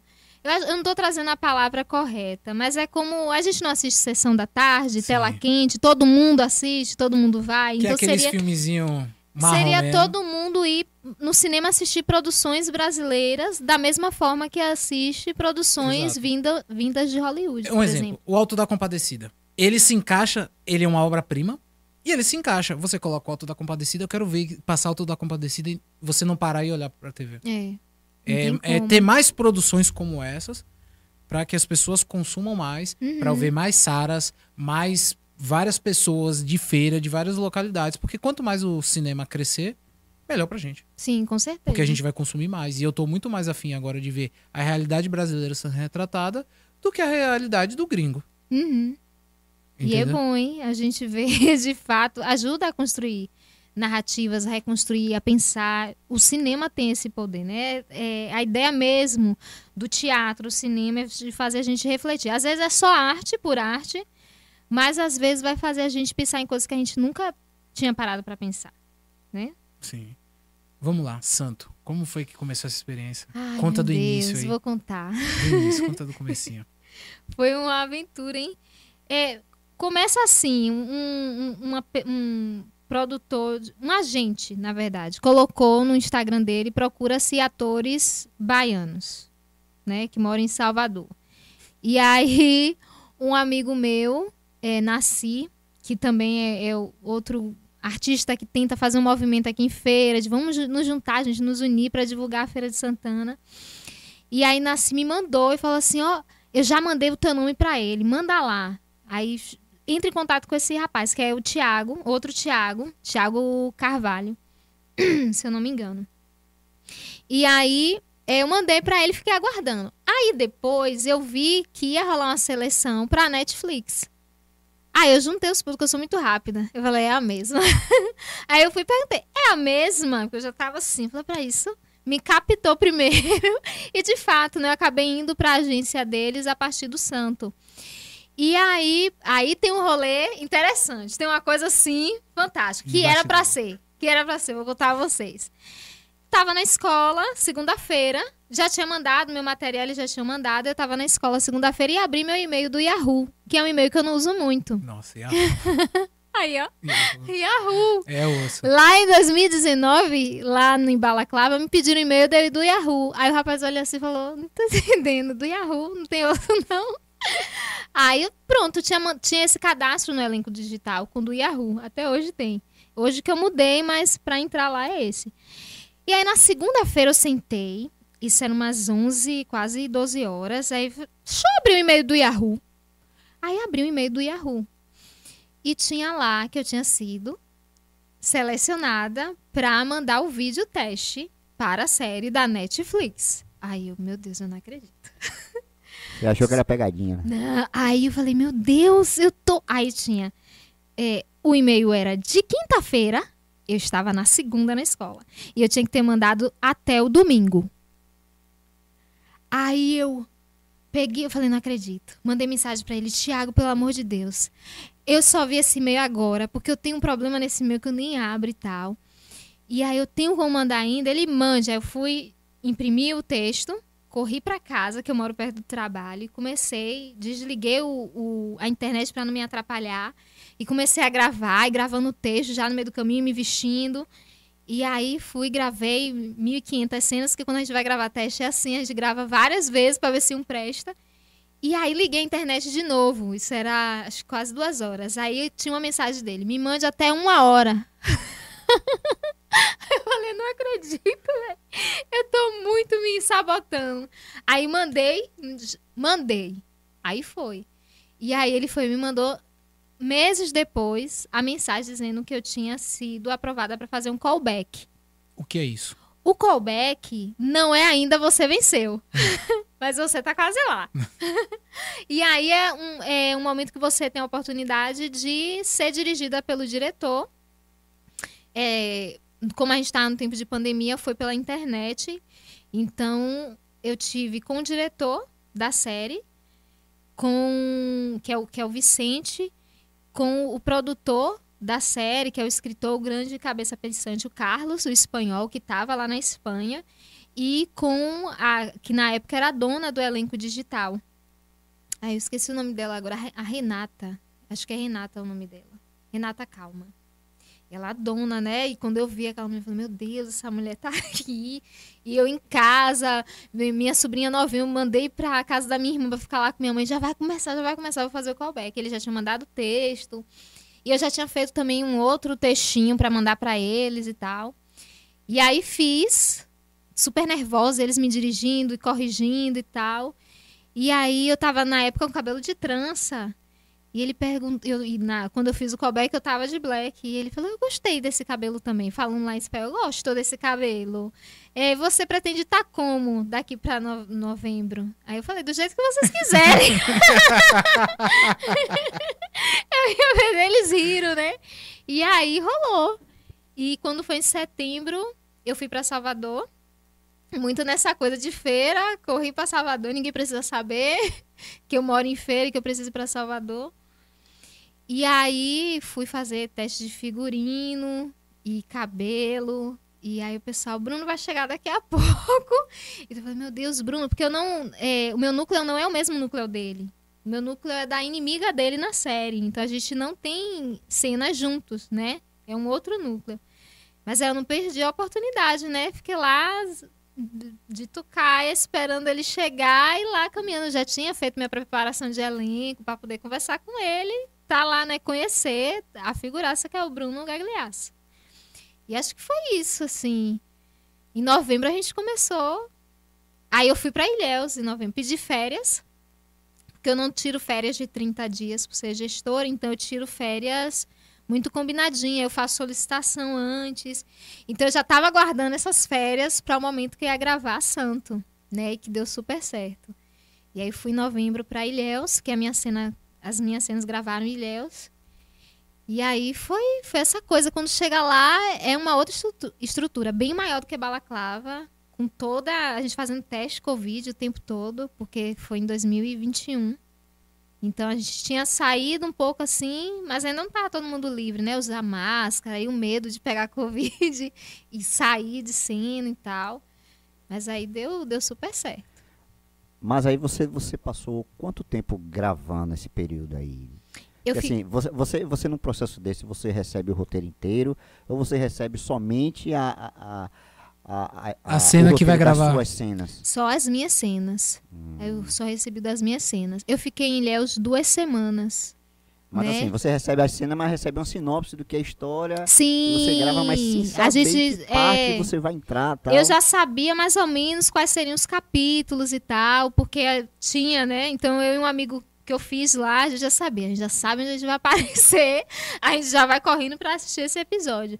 E, e, aí eu fiquei duas semanas em Ilhéus para poder gravar. E foi essa coisa toda, né? Essa experiência de taco. E a equipe era gigante. A gente não podia andar na cidade que tropeçava com alguém da equipe. Era muita gente. Se fosse falar alguma coisa que, que achou ruim ou que achou bom, a gente tinha que tomar cuidado, porque alguém poderia ser da equipe e tá lá ouvindo. 200 pessoas, 300 pessoas? Ah, tinha mais lá em Leus. Mais de 300 pessoas? Tinha uma, uma galera gigante, porque assim, é, tava muito volátil de gente chegando para poder gravar as cenas lá na que a gente fez em Ilhéus. Gravou cena em Salvador, eu não gravei em Salvador, gravei só em Ilhéus. E aí, no hotel que eu tava, entrava gente, saía gente. No período que eu passei, chegando atores para poder gravar. E aí tinha motorista. Eu fui de avião, que eu não recomendo. Porque é muito louco descer em Ilhéus. É muito. Não sei se você já desceu. Não. Eu já vi que você desce pela praia, né? É, mas é, tem umas turbulências. Já, foi- e eu fui de, de, de um com teco-teco. É Ah, teco-teco. foi. Que é o de motor. É, É. bi- bimo- turbo hélice. É, e aí tem que colocar o povo sentado por peso, né? É muito louco. Eu falei, não acredito que a gente vai morrer antes de gravar. Ninguém nem vai saber, meu nome nem vai estar no crédito. Em memória. Em nem gravou. ao Mas. Sara, e você lá, você cruzou com. com, com que, assim, você, você gravou cenas específicas, mas Sim. você teve, con- teve contato com, com, com todo o pessoal que, que, que fez parte do seriado? Ou só a mesma Os protagonistas, o núcleo É, principal. eu, eu, eu faço cena com a protagonista, que é a Vitória Guerra, Hum. que é uma atriz bem badalada lá em, na Espanha, Portugal. Ela é de Portugal, então ela é tipo meio que a Bruna Marquezine de lá. Certo. uma pessoa super assim querida e que postou fotos comigo na época da divulgação. Eu falei, olha, ela e Bruna, depois eu e ela. Eu falei, tô chique, hein? Moralizei. E você tirou foto com o Bruno lá também? Não, com o Bruno eu não tirei foto. Oh. É, eu encontrei ele, mas eu não tirei. Aquela coisa de tiete eu tenho muita vergonha de fazer. Setiete, De ser tiete. você foi super profissional. Eu faço a fina. Afina. Eu faço. eu, eu gravei com. Ai, meu Deus. É, Leozito. Ah, Leozito, sim. Sim. a gente fez uma série. Depois, em novembro eu fiz Santo, aí em dezembro eu gravei Eu, Minha House, Minha Quebrada pra Olo Hum. TV. E aí eu não sabia que eu ia gravar com com o Léo. E quando eu cheguei, tá Leozito na porta. Aí eu entendi, tudo bom. Fazendo a fina, eu sempre faço a fina. Aí depois eu me desmancho, falou, tirar foto comigo. Mas aí eu mantive. Mas eu, eu fui encontrando pessoas que eu já tinha visto em Tropa de Elite, por exemplo, que tá, na, tá no filme. Tem um ator que é. Ai, meu Deus, eu esqueci o nome dele. Ele tá em sintonia. Quando eu tirei foto com ele e postei, o pessoal falou: Ó, o pai da Rita. Eu não lembro. Eu só É, ele faz o pai da. Rita. Ele vai me matar, que eu esqueci o nome dele. A gente virou compadre e comadre. Muito massa. Ele já é um ator que já tá fazendo trabalho, fez Globo, tá numa série da Prime também. É, que ele contracena com. a ah, eu sou péssima pra lembrar o nome das pessoas. Eu te falei aqui no início, né? Eu tenho que falar três Tem que vezes. falar três vezes o nome da pessoa e depois anotar em casa. É, mas é isso, eu fui conhecendo gente- atores baianos. Teve muita gente da Bahia que tava lá, né? Então foi um, um encontro, mas eu sempre fazendo a fina de que tá tudo bem, conheço esse povo tudo, é tudo normal por aqui. Esse aqui é meu dia a dia. Isso aqui Exatamente. acontece. Esse cara, um, dia, um, dia, eu vou estar assim também, famosa. Eu fiz a fina com o pegada. Lázaro, com o Lázaro Ramos, Ramos. quando a gente gravou. E com a Bianca Bin. Então, quando o cara, me o motorista me pegou no, no meu hotel, na minha pousada, e parou no hotel deles, nem me falou que ia pegar eles. Aí tá o Lázaro fazendo live com o pessoal, entrou no carro. Eu lá, tudo bem? Como é que tá? Não sei o quê. E Bem fina, não gritei nem nada. Gostei do seu trabalho. Se eu tinha trabalho é, mas eu cheguei no banheiro e dei um grito. Você, é justamente isso. Você dentro do carro, ele entrar do nada, você. Ah! Tu já pisou? Aí ele vai não. falar, meu Deus, mais um. Aí com eles eu tirei minha fotinha que tá lá no Instagram. É, na não, época. esse processo é legal. Pô, mas assim, você acha que o futuro do streaming ele vai continuar engolindo os processos da televisão? Você fala como assim? Hoje as produções, eu- não sei, também é achismo, viu, galera? Sim. Hoje as produções que são saem do streaming fazem muito mais sucesso do que as produções que fazem Globo, Record. Por que você acha SBT. que a Globo tem um Globoplay? Mas eu acho ele fraco. Mas essa tentativa, eu É, acho, essa de, tentativa. de criar o seu streaming É que também. Eu, eu acho que se, eu for- se eu fosse dono da Globo, fala bem assim, ó, libera aí esse Globoplay de graça pra todo mundo. Ah, seria ótimo, hein? Todo mundo vai assistir meu, o Globoplay. Porque assim, o stream deles é ruim. Não carrega rápido que nem Sim, o da- trava, né? Trava. Já é, pra começar, a tecnologia não é tão boa. Segundo, botava de graça. Falava, todo mundo pode assistir Globoplay aí. Bota comercial. O pessoal tá acostumado. YouTubezão aí. O pessoal Sim. assiste comercial. Então, E a Netflix talvez. coloque pra Coloque reduzir. também. Então, as pessoas se adaptam ao processo. Tinha liberado. Mas aí, voltando à minha pergunta. Porque assim, Sara, de feira, fez pra Netflix. Uou, virou notícia, você deu Exato. entrevista e tal. contracenou com grandes artistas, da, até do cenário brasileiro. E a Globo, para emplacar alguma coisa que faz sucesso, dá uma demorada. Você vê essa comoção no Big Brother. Sim. O, o diretor mesmo é fã do Big Brother, então ele sabe de tudo que rola no Big Brother. Mas você não vê as outras novelas engajar como engajava no passado. Não. Pantanal foi o grande sucesso. Foi o grande agora. sucesso, Pantanal Pantanal. foi incrível, Pantanal. assim, de longe, de longe mesmo, uma das melhores produções da, da Globo, assim. Que Que, é uma reprise, que é uma coisa que já tinha história. Foi disruptivo do jeito Globo de fazer novela. Exato. O pessoal ia pra casa Diferente. assistir. E você acha que o streaming vai continuar tomando esse espaço? Porque o streaming aposta muito em produções de outros países. Sim. Vamos pensar que a Coreia, na Netflix, tem um- uma área só de produções deles. Eu assisto mais streaming, mesmo querendo fazer novela. É, é, eu assisto novela pra estudar. Eu assisto, aí eu paro, aí eu fico assistindo, tô estudando. Eu não tô acompanhando. Você não tá curtindo a novela. É. Geralmente é assim. Pantanal, sim, tinha uma outra estética, mas mesmo assim eu não acompanhei Pantanal. Então eu assisto muito pra estudar. Mas hoje não- o que eu vejo mais é o streaming, são as séries, que também é outro lugar de estudo também. Que é. né? Eu, eu fiz teste recente pra essa Mar do Sertão. E aí eu comecei a assistir o início, a novela. Não, não passei, né? Que eu tô aqui, você viu que eu não tô na novela, né? É. Seria muito mais difícil se você estivesse na É, novela. você- não, eu Se vinha. você não tava na novela, foi difícil, Foi imagina difícil, na não, novela. eu vim. Não, eu também não sei, né? Porque tá gravando, fica longe. Mas não pelo, pela importância. de Não, se claro, dá. é pela agenda. É pela, seria Mas acho pela que agenda. ainda assim a, a televisão ainda tem um poder muito grande. Não é à toa que o streaming faz propaganda dentro da TV. Sim, Pois eu, é. eu é porque assim, Netflix, a gente fala assim, todo mundo assiste, mas nem todo mundo Não é todo mundo tem. que consegue tem pagar. consegue pagar. E a Entendeu? Globo tá lá, ligou a TV. Você tem a TV, Já tem a tá Globo. lá. Tem gente que assiste, que acompanha, que comenta, né? Então, assim, a sacada de trazer uma digital influencer para uma novela é porque ela tem um público dela que foi assistir, que assiste mesmo. E vai, vai pra assistir ela. É, e defende na internet, tá ali. Por mais que tenha gente falando mal, tem uma galera falando assim, defendendo ela, porque é o pessoal que acompanha. Foi uma estratégia meio bugada, porque ela não conseguiria atender, como de fato não está atendendo, uma coisa que você precisa saber fazer. É, né? É, né? Ela é ruim, né? É, né? Ela é. Enfim. Ela não te convence. Ela pode melhorar, claro, mas para isso é só estudar. Não não é problema você querer ser ator ou atriz, mas você precisa estudar para isso. A gente é cobrado muito para fazer qualquer testezinho. Eu faço testes para Itaú, que é muito massa, assim. Aquelas propagandas rapidinho são muito massas. É propaganda, dá um dinheirinho bom. Sim. Então eu já fiz alguns testes e fico, meu Deus, por que eu não passo? Será que é porque eu, eu moro muito longe? Porque eles vão ter que arcar com passagem, com aéreo?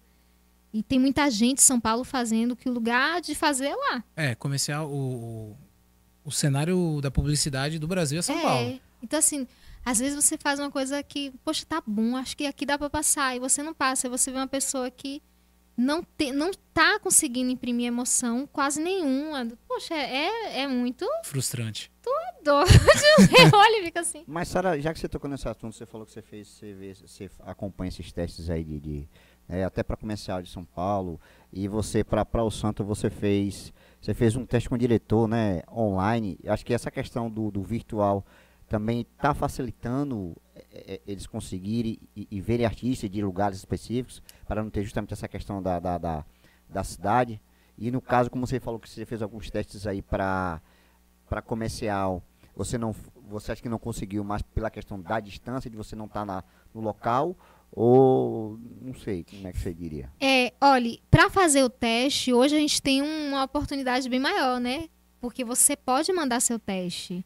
Você grava, eu mesmo gravo aqui no celular. Eu tive que comprar um celular que gravasse melhor, até captasse áudio melhor, investir um pouquinho na época, né? Por conta disso, porque eu tava começando a mandar teste. Então o celular tinha que ter uma qualidade de som e de vídeo melhor. Então, para até você fazer teste, isso ajuda muito. Mas na hora do, é, do chamar mesmo, do fechar, eu já fiquei no- na rodoviária de Salvador esperando o meu agente confirmar se ia rolar ou não. Ah, não fecharam o cash ainda. Então eu tive que abrir mão. Porque ou eu voltava para casa no último ônibus que tinha, eu ficava lá para tentar um lugar para tentar, sabe? Sim. Então, se você já tá lá, não significa que vai rolar já de imediato, mas vai ser muito mais fácil, porque você já está no lugar. Né? Por isso aquela coisa do Salvador e tá todo mundo achando que eu tô morando É. em Salvador. Eu falei, Conte, conte. Fa- faz sentido. E eu fico muito surpreso de saber que você ainda é uma diretora. Agora, de que escola? É estadual, municipal? Municipal. Municipal. Municipal. De qual escola? Escola Demóstenes, na Mangabeira. Não conheço. É. Se eu falar que eu conheço, é mentira. Eu estudei lá, inclusive. Legal, né? É, eu fiz o Fundamental 1 lá e aí eu voltei, trabalhei com professora. Assim, então, assim, Você se formou também na UFS? sim, Nossa, você é totalmente filha da casa. eu sou filha da casa. E como é que é no, no, no- no colégio depois que você É voltou? do muito massa. Não, minha professora tá no Eles- seriado. eles- Minha diretora, Minha né? diretora. Eu chego nas salas, ai, uma, uma agonia. Aí eles vêm, pro Sara! aí me abraça. Pro, eu vi a senhora na televisão. Porque assim, eu, eu, eu te falei que sou apresentadora também. Então eu Sim. produzi alguns conteúdos para uma plataforma de conteúdo em um Instagram chamado Afro TV. Afro TV. E aí a gente produziu muita coisa que foi pra TVE. E as pessoas assistem a TVE. Assiste. Assiste, TVE é um canal que as pessoas consomem. E isso é muito bom. E aí eu, no trabalho, chegava alguém lá pra fazer manutenção no- na máquina e aí falava, Pro Sara, é a senhora? na, na sou, sou eu. Sou eu. Sou eu. Aí eu faço propaganda aqui em feira também, eles passam vendo outdoor. Pro Sara, eu vi a senhora. Então, assim, eu, eu, eu também tenho isso com muito carinho, porque eu, eu quero levar para os meus alunos que, que se pode fazer, e que eu tô ali perto deles, e que eles podem chegar em onde eles quiserem chegar. Né? Então, quando eles vêm muito felizes, escutando, "Pro, a senhora tá na televisão, é verdade que a senhora tá na, na Netflix? Eu falei, Pro, qual é que eu quero assistir? Não dá. Ainda não, Não dá pra pode. assistir isso, porque se tá, tem a idade que não pode assistir. Mas eu lembro de eu levando o Sem Regras na época pra assistir na escola, com os meninos do quinto ano, que dava que eram maiores, e eles encantados. Então, desde sempre eles já sabem que eu tenho essa ligação com, com É a que a arte. ideia da, de se sentir representado, conectado. Você representa literalmente Sim, por uma galera que às vezes nem sonha com isso. Sonha, mas fala: como é que eu vou avançar nisso? exatamente. É muito difícil, isso não é pra mim e tal. A gente discute muito sobre isso e eu consumo muito isso, sabe, Sá? Eu fico pensando se quantas vezes podaram os meus sonhos sem nem Uhum. ter tido a oportunidade de tentar. N- Nunca eu não vim de um ambiente que era incentivador.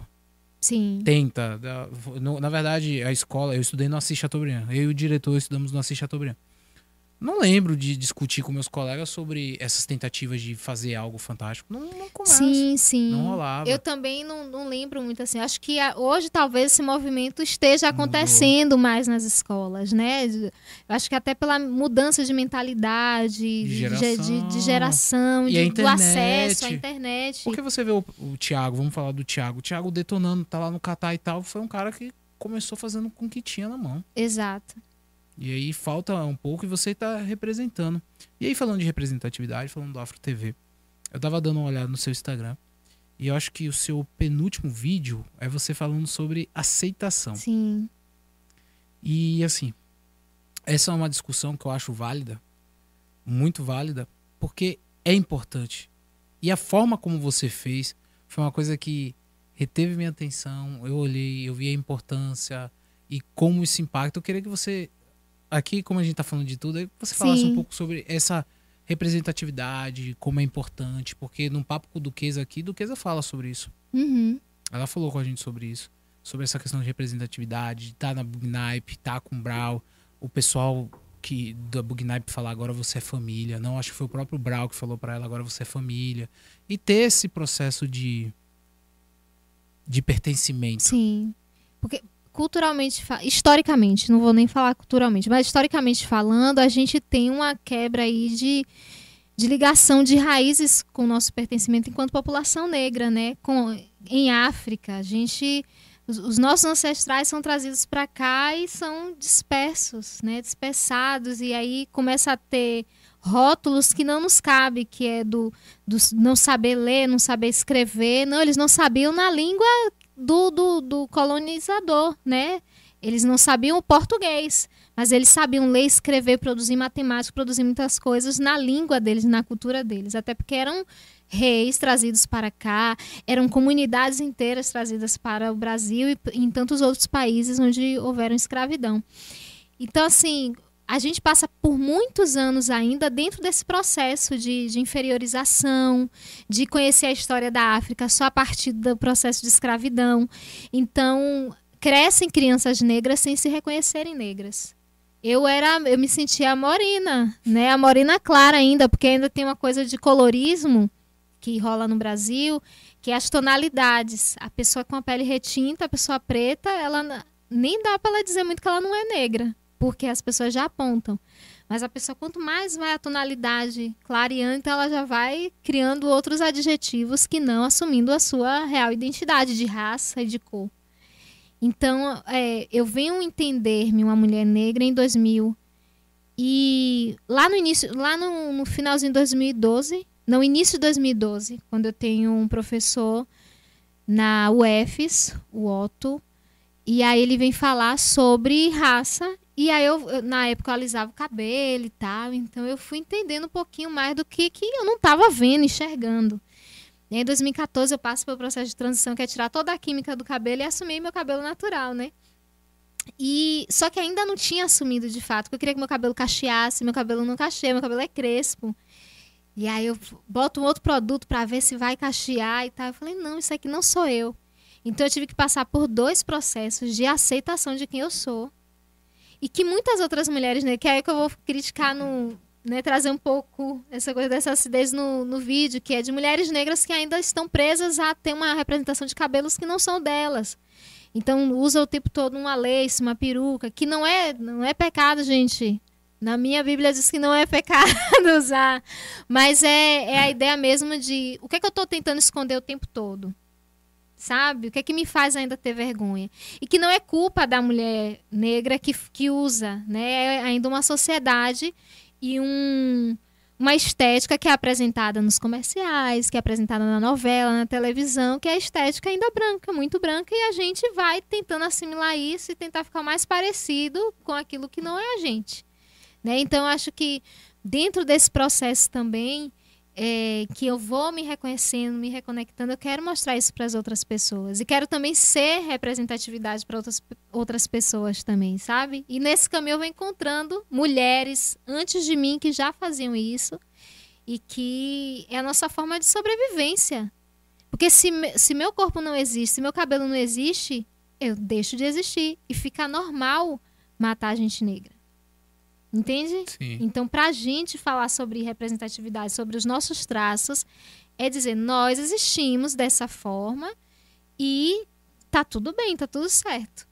E precisamos de espaços também para existir, porque somos diferentes, mas temos estruturas né, corporais, intelectos que são os mesmos. E a gente precisa dizer isso para as crianças negras nas escolas públicas, né? Para os jovens que acabam entrando no tráfico. Poxa, você tem um potencial. Hoje eu estava conversando com um ex-aluno meu, falou para eu sair da escola. Falei, para que tu saiu? Ele, agora eu tô é, vendendo reciclagem e tô ajudando como pedreiro. E, e aquilo dói muito, porque parece que não tem outra forma de pensar. E você vê que, que outras crianças, em sua maioria branca, nunca ia pensar que precisaria trabalhar, descartar reciclagem. Sabe como é uma coisa que a gente precisa, de fato, militar mesmo e falar sobre isso para que a gente não tenha jovens entendendo e se acostumando com a ideia de que não tem mais nada para eles. Que eu É. não posso sonhar e tal, e não posso conquistar mais nada. Eu achei válido trazer esse papo porque eu vi no seu Instagram principalmente que você tem essa questão da militância e tem a questão da importância e claro, aí eu vou falar na minha posição. Eu nunca vou entender isso. Se você percebe, a melanina não não, não, a- não entrou muito no meu corpo, eu não não não não, não, não vou entender todos os Sim. processos. Eu me coloco tipo culturalmente eu sei de onde são meus antepassados, de onde eles vieram, eu sei um pouco da história da minha família e tal, e fico dentro dela, mas assim, eu acho que a ideia de poder sentar e conversar com uma, com uma diretora, que é atriz, que já trabalhou em séries da Netflix, já trabalhou em filmes, já trabalhou com artistas globais, e traz essa importância, É a mesma importância hoje que eu vejo como o filme Pantera Negra serve para uma para muita gente. Eu lembro quando lançou o primeiro Pantera Negra, aconteceu nos Estados Unidos, uma professora levou os alunos e quando ela contou que ia levar os alunos, que eram, porque nos Estados Unidos tem muito isso de comunidade, né? Sim. As escolas só tem negros, as É escolas porque só tem lá brancos. teve, de fato, um apartheid, apartheid, né? Então isso. separou. Aqui no Brasil, não. Aqui a ideia do Brasil foi embranquecer. Foi. Vamos juntar e trazer pessoas italianas. Ah, veio pra. Aí a novela da, da Globo falou, vieram, cataram café. não. Aí os japoneses. Não, foram todos convidados, porque existia uma política de embranquecimento. Existia mesmo como um- um- uma ideia mesmo política que em determinado ano não existiriam mais negros no Brasil. Não deu certo. Não. Mas aí o que foi que aconteceu? Teve o colorismo. Então a gente tem muita gente, Sim. né? Os pardos que estão dentro aí do grupo de, de negros, pretos e pardos. Então por isso que a gente tem essa coisa do que as pessoas falam, ah, no Brasil é muito diverso e tal. Não. Existia uma política mesmo de, de genocídio mesmo, de que não existisse mais negros, e aí foi trazendo as pessoas brancas para casarem-se. E aí a gente diminui essa melanina. Tu vai falar uma coisa direto? É, Sara, é, para não perder o, o- o gancho, e dentro desse do que você falou, da questão de representatividade, tem até uma pergunta aqui do chat, Sim. do eu alguém. Eu Sim, oi, eu Dê seu alguém. nome, por Qual é seu favor. nome, por favor, é alguém? Tá aqui. Sara, qual atriz negra te inspira? A minha gêmea. ah, tu não achou? Vou esperar o Rodrigo falar. Não, eu não achei, não. Juro por Deus, Sara. Eu te achei tão. Eu achei única. Tanto que É? quando. eu- Que bom. Mas o- as eu chego nos lugares e a pessoa fala assim: você parece a Thaís. A Thaís Araújo. Agora é verdade. você precisou dar um direcionamento. Foi, porque você não tava. Hum, a Thaís. A Thaís, eu acho ela uma atriz sensacional. Tem uma outra, outra atriz também, que é a Naruna Costa, que ela, ela fez Irmandade com o seu Jorge. Ah, o filme Irmandade. É, é uma É série, série, na na. Netflix. Aí, quando lançou Irmandade, o pessoal começou a me mandar: Sara, você tá na série, parabéns. Porque ela realmente tem Nossa. hora que a me... Eu eu olho e procurar. falei, a mesma pessoa. Eu fiz até um vídeo também brincando. com Tá lá no Instagram. Eu fiz meio que uma paródia contracenando com o seu Jorge. Né? E aí ela comentou, o pessoal compartilhou. E, e ela é, assim, uma grande inspiração. Tanto a Naruna, que é uma atriz negra também, e a Thaís, que é de longe, e, a- e esse casal, né? Thaís Araújo, E Lázaro Lázaro, Ramos, eles representam muito, assim, para a classe né, negra e artística, porque o trabalho que eles fazem é de, de extrema importância pra gente. Inclusive, teve outra pessoa que comentou aqui, é Linda Mo- Morena. É, Sara, você parece ser filha de Isabel Filardes, muito parecida. Eu não sei se está falando de alguém de feira ou se é alguma atriz que eu também não conheço. né? É. Isabel Filardes, vamos pesquisar. Não, pode rapidinho, pegar o pode celular aqui, Isabel Filardes. Mas eu acho que eu sei quem é. É. Pô, Sara, então, é muito legal ter esse tipo de papo, esse tipo Sim. de vi- visão, porque aí eu vou aproveitar e fazer o gancho que a gente tava falando de atriz e tal. Enquanto você procura, Sim. é, vai se lançar o Pantera Negra 2. Eu acho que lançou, já lançou, não, já foi? lançou. Lançou. E uma professora de Feira de Santana se vestiu de guerreira de Wakanda e levou sua. Me diga que você tá no Levou meio alunos. disso. Ela é minha amiga. Ela é sua amiga. Ela é minha amiga. Quando eu vi, eu vi essa notícia hoje. É Denise Fersan. Liguei pra ela na manhã do dia que ia rolar toda essa situação. E ela agradeceu, me mandou mensagem: Você não faz ideia da ligação que você me fez naquele dia, o quanto foi importante pra mim. Porque eu olhei pra ela e falei: Amiga, é isso. A gente faz mil coisas. Não dá pra fazer uma coisa só. Eu falei: Quem mandou vir preta? Aí tem que fazer mil coisas na vida, se importar com tanta coisa. E ela é professora também. Já deu aula de música na escola em que eu sou gestora. A gente fazia parte da mesma companhia, que era do Tiago. Então, a parte do artista em feira, desse naipe, Você conhece. tem, tem coisa de Tiago pelo Thiago. meio, né? Tiago, então, é o nosso Wolf Maia. Ele é, viu? Diz Espera- que ele é. Espero ter a oportunidade de trazer ele aqui também pra contar um pouco da história Sim. dele, pra trocar uma ideia com a gente, porque é fantástico. Traga, ainda, traga. ainda mais quando ele voltar do Catar, que eu tô cheio de dúvida daquele país, cara. Tô com cheio de dúvida Sim. do Catar. Vai, diretor, mandar a pergunta? Não, não. Não? Certo. Ia falar. Depois a gente procura, Sara, essa- é, quem é Mas ela. achei. Quem é? Eu sei quem. Eu sabia que era ela. Moça. Ah, Isabel Filardes. lembra mesmo, moça? É, minha mãe. Minha mãe, ela. Acabei de descobrir. A gente fez, acabou de fazer um teste de DNA. E aí, Sara, qual é o, o que você tá pensando pro futuro? Você tem algum projeto de carreira? Projeto de abrir uma escola junto com o Thiago aqui em feira? Ir pro teatro? Então, Eu tenho de, de projeto de carreira, a minha própria carreira já é um projeto, né? De construí-la. Eu sempre tive isso na minha cabeça, assim, eu quero fazer isso pra vida. Eu queria ter a oportunidade de estar vivendo só disso, né? De estar podendo estar em cartaz, né? Eu, eu fui para BH, a gente fiz uma série que deve lançar ano que vem e ou em 2024. E aí eu contracenei com a Sara também.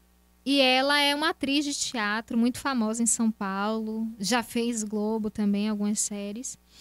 E aí ela contando, né, que ela só vive disso. Ela vive em cartaz. Ela vive de temporada. Né? Eu vivo de alguns momentos. A gente tá com a temporada com o Grupo Recorte de Teatro, que é hoje que eu faço parte. E então, assim, pra mim é muito isso. Eu, tô, eu venho buscando esse lugar, né, de trabalhar com arte, porque é uma coisa que, que eu tenho na minha cabeça, que eu quero fazer isso da minha vida. Eu gosto da educação também. Eu, eu acho que eu tenho um, um trabalho a fazer na educação e tô me esforçando para isso, principalmente porque eu venho de de escola pública, principalmente porque eu estudei nessa escola, então eu, eu sei que eu tenho algo para fazer aqui ainda. Mas é, é pensando muito em oportunidades para que logo em breve eu possa estar vivendo disso de fato. Se falar, Sara não está mais em feira, eu é, realmente, eu não estou mais em feira. Aí, final, aí vai ser mais difícil É. ainda de marcar com você. Então, né? Mas lembre do Feira Pod quando você estourar, viu? Que você ganhar seu Cannes, você É isso, ganhar seu sim. Oscar, você lembrar do, do Feira Pod aqui Porque o mim. feira pode estar podendo, vai estar podendo mais ainda. Com certeza. Diretor, prepara o nosso comercial que quase eu esqueci. Tu acredita? E você não me avisou, porque tá rolando um negócio massa aqui em feira. Sim. Sara, e o pessoal depois de feira fala: pode soltar aí na tela, diretor, que daqui eu puxo. Tá rolando em feira o Cozinha Show, Hum, que faz parte de qual evento, diretor? Sabores da Terra? É, Festival Sabores do Sertão. Festival Sabores do Sertão. Aí eu vou. Como é que eu vou fazer esse comercial diferente do meu nosso amigo Diego, que não tá aqui? Essa semana, eu e o diretor, a gente trabalhou nesse evento. hum, que chique. E aí o que acontece? No primeiro dia, veio um chefe de Salvador e ensinou um prato maravilhoso. Aí quando foi. E aí, só ao vivo lá, o pessoal ia aprendendo na hora, eles mandam um receituário para você poder fazer depois. Quando foi no, no sábado, foi outro chefe, também ensinando, com outro prato maravilhoso. E quando foi no domingo, aconteceu o Cozinha Kids. Hum, que legal. Só que esse evento não se resumiu a esse fim de semana. Foram, vão ser dois fins de semana. Começou nesse que passou e agora sexta-feira, sábado e domingo vão acontecer de novo. Diretor, me ajuda se eu estiver errado. Sexta-feira, a partir das 19 horas, 18h30, diretor? Isso. 18 Na sexta-feira, a partir das 18h30. 18h30 vai ter. Qual é o nome do chefe, diretor? Marcos Amaral. Marcos Amaral fazendo uma apresentação de um prato, ensinando a galera. E é o ao vivaço lá, não tem Gente. negocinho de. É, pique na Masterchef. E É aí, no sábado, vai ter um Masterchef, que vai ser o desafio dos chefes. Vão ter dois chefes fazendo dois pratos lá, ensinando o pessoal, e vai ter jurado. E deixa eu falar pra vocês, viu? Tudo isso aí é de graça, é só vocês entrarem no, no, no, no, no Instagram, não é, diretor, do festival? É, pode chegar no Instagram do, do, do festival, Sab- é, Festival Sabores do Sertão, que você vai acompanhar tudo lá. Vai acompanhar. e quem E lá, quiser se inscrever para poder ir lá acompanhar de perto, pode ir lá, viu? Pode É. se inscrever no, no, no- no- Lá no, sa- no, no link do lá no Instagram vai ter o link pra você poder se inscrever, pra você assistir. E no domingo, você que tem filho, tem um sobrinho e ele tem uma aptidão pra cozinha, vai acontecer o Ai, Cozinha Kids legal. de novo. É legal, a gente É. vai- aconteceu. As crianças lá são maravilhosas e elas são empolgadas. E tinha uma mesa 7 lá, que era só os pequenininhos, que era uma maravilha, assim. E é um negócio que tá acontecendo, é de graça, acontece no Ville Gourmet, Hum, do lado ali do shopping. Já perguntar onde era. É, ali do lado do shopping, de graça, você faz inscrição, participa. É muito legal. Pessoal, a gente costuma falar aqui no Feira Pod que acontece muita coisa interessante em feira. E aí as pessoas depois falam: ah, não acontece nada em feira. Feira não tem nada. Feira não tem nada. Feira só tem barzinho. Só tem bar. É, exatamente. Feira não tem só tem bar. Se você tá afim, vai lá. Vai para esse Cozinha Show, que faz parte de um festival, é sensacional.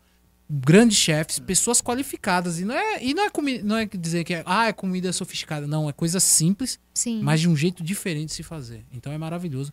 A Então, gente só pede pra Salvador aqui pela praia, só por isso. é, Salvador pra gente é só praia, gente. E assim, vocês vão. E, e- e, ó, tem degustação, viu? Você não sai de barriga vazia. Você vai comer o prato no fim e ainda vai levar a receita pra casa pra poder aplicar. Então, pessoal, tá aí o convite. Se inscrevam, vão, participe, vale muito a pena. Coisa boa. Demais. Vamos seguir o papo, diretor. E é isso, Sara. A gente tá falando de futuro e tal. Sim. Teatro. Não é sua praia, mas hoje você tá direcionado simplesmente à carreira no audiovisual. Não, teatro é muito minha praia ainda. Eu faço teatro em feira, tô com um recorte, grupo recorte de teatro, que inclusive tem ensaio hoje, tá rolando ensaio, eu avisei já em cima. Obrigado, Por favor, grupo. diretor, me perdoe. Mas a gente, eu diretor tinha, pode inclusive. liberar ela que ela veio divulgar também, viu? É, tá divulgando. É, já tô divulgando. A gente fez Lucas da Feira, né? Que é o nosso personagem histórico aqui. Então eu faço a Gegis, a mãe dele. A gente tem aqui, ó. Encruzilhadas de Lucas da É, Feira. Lucas Bota da aí, Feira diretor. é famoso. Aqui era da cervejaria Sertões, que ficava no Vila Container. Ele veio, o Matheus, Encruzilhadas do Lucas da Feira. Olha ele aí. Lucas da cavalo. Feira. E aí a gente tem Lucas da Feira, Sujeito Antes do Mito, que a gente estre... é, estreou, não. Estreou, a gente foi em 2018, 2019. A gente voltou em cartaz é, mês passado, não tem uns dois meses que a gente voltou. E aí eu tô em Encarceradas também, que é um espetáculo que fala da realidade de mulheres presas, né? E que é uma outra realidade que a gente não discute muito sobre isso. E é aquela coisa que eu falei, quando a gente vai no teatro, às vezes a gente vai refletir sobre coisas que a gente nunca pensou Exato. que ia pensar, né? Sendo bem redundante. Quando eu assisti Encarcerados a primeira vez, foi, eu, eu tinha esquecido que mulher também é presa. E, que, e aí você descobre que tem condições totalmente diferentes dos homens, né? E aí, Encarceradas, nem Amélias, nem Quitérias, que, que aconteceu semana passada, estava em cartaz. E é isso. Eu fazia teatro musical com o Tiago. Eu, hoje eu não faço tanto teatro musical, a gente deu uma parada. Mas era, era aquela coisa, né, mágica do, da dança, do canto, da atuação, do fantástico. E o Porquê Eu Te Amei era uma peça. Era um espetáculo e aí a gente... Virou filme. Virou Ad- filme. Virou uma adaptação. Virou uma adaptação. Porque agora tudo é assim, né? Virou uma É. adaptação. E eu gosto muito, e assim, eu quero faz, continuar fazendo. E, e- e engraçado que eu, acho que foi ontem ou foi hoje, eu tava muito assim, ai, como eu queria fazer um espetáculo, porque eu tô vendo alguns amigos meus em São Paulo fazendo. E aí eu falei, poxa, eu queria tanto estar em cartaz assim. Que a galera que faz audiovisual lá fora, Rio, São Paulo, eles também estão no teatro. Não tem como separar. Não, não. Você, ah, eu sou atriz só de audiovisual. Vá fazer teatro, porque teatro é escola, é vida, é vivência. O ator, ele precisa ter essa base teatral, sabe? É muito diferente. E é de onde com- começa tudo. É. E eu acho que, que a cena teatral de feira deveria também ser maior, mais forte. O feirense deveria ter esse hábito de ir ao teatro. É, ó, eu vou falar pra você que tá assistindo, divulga isso. Nós temos teatro em feira. Sim? Nós temos teatro praticamente de graça, que é o SESC. Nossa, é verdade. O SESC é tipo, chegou em feira para oportunizar que outras pessoas assistissem teatro. Porque, assim, se já é barato o preço de assistir teatro em feira, que é diferente de uma capital, no SESC se torna mais barato ainda. É outro. Porque tem espetáculo por dois reais, Rodrigo. Eu sei. Tu tá entendendo? A- E é espetáculo Sesc. que vem de fora, né? Não deixando de valorizar o que a gente tem dentro, porque aí acaba pô, quebrando nossas pernas, né? Que não dá pra gente cobrar dois reais Sim. pra fazer um espetáculo. Sem contar o local que é mágico, né? É lindo demais. Lá ficou muito. Aquele E- Sesc ali é. É muito eu só- bonito. eu tenho uma comparação Sesc Pompeia, lá em São Paulo. Sim. É no mesmo naipe, é uma coisa fantástica. É porque um- eles é, têm essa coisa de, de ser um, um grupo, então tem que manter o padrão, né? Do, da, da comida estrutura. é maravilhosa. É isso, e barata E também. barato também. Então, assim, a gente tem teatro em feira. Eu lembro quando eu comecei a ir assistir outras pessoas fazendo teatro, porque eu fazia teatro, mas não assistia outras pessoas fazendo. Aí ia eu, a minha amiga Rafa e Nefas, que hoje está em São Paulo, e a gente, ai, brincava muito, a gente é os amigos da cultura. a gente reunia para assistir peças, assim, e era muito massa. Mas é, é- sabe o que eu acho engraçado, Sara, sobre teatro? O pessoal faz esses grupos culturais pra ir assistir peça em lá na, como é, na Quinta Avenida, como é o nome que eles chamam lá em- nos Estados Unidos, em Nova York? Wall Street? Não é Wall Street, não. Não, é na. Ai, é o teatro musical. Que tem vários lá, que Isso. são vários. Os teatros Times da. Square. É, acho que é uma É coisa na tá- Broadway. Na Broadway, Broadway. isso, é Isso, Broadway, na Broadway. Na Broadway. E aí, quando você pensa em fazer isso aqui, não faz. Aí o pessoal sai daqui pra ir em Salvador. Aí vamos trazer pro Brasil. Vai pra Salvador, vai pra São Paulo, vai pro Rio. Cara, tem muita coisa boa acontecendo num ambiente menor. É, a gente fazia, Rodrigo, aqui, o Semeartecia, né? Não sei se vocês já ouviram falar. Não. Era a companhia de teatro de Tiago. Então, a gente, depois da pandemia, muita gente casou, saiu, então a gente não conseguiu retornar, infelizmente. E aí, meio que a gente foi acabando sem dizer assim, acabamos definitivamente. Acho que nem Tiago disse isso ainda. Mas, enfim, a gente não se reúne mais, não tem um espaço. Mas a gente fazia teatro meio que nesse, nessa naipe da Broadway. E o pessoal ia assistir e ficava, gente, o que vocês fazem aqui? Porque era um canto muito parecido, uma dança coreografada e texto. E Thiago tem essa visão que ele tem hoje, que você vê nos vídeos, ele expande muito. Então, a gente tinha bailarinos em cena e fazendo e figurino, e todo mundo que assistia ficava, meu Deus, isso é em feira. E é, isso é em feira e move um ecossistema gigantesco. Exatamente. E aí eu fico torcendo pra essas coisas acontecer. Transformar, eh, tipo, a noite de feira além de bares. Que Isso. tem os seus bares. Mas vamos levar além. Vamos mostrar o que feira tem. Pô, Sara, sabe, é, é, é incrível como feira. O Feira pode traz essas oportunidades da gente sentar e conversar com gente maravilhosa. A gente tem uma lista de presentes aqui, diretor. A gente toda vez esquece de dar esses presentes. Gente, A gente tem uma série de livros Não aqui que os convidados, os convidados. Aqui tem um livro do Palanque Digital. Esses dois aqui, que é Edson Borges, sabe quem é? O ex-secretário de comunicação, sim. e Rafael Velame, do blog Sim. do Velame.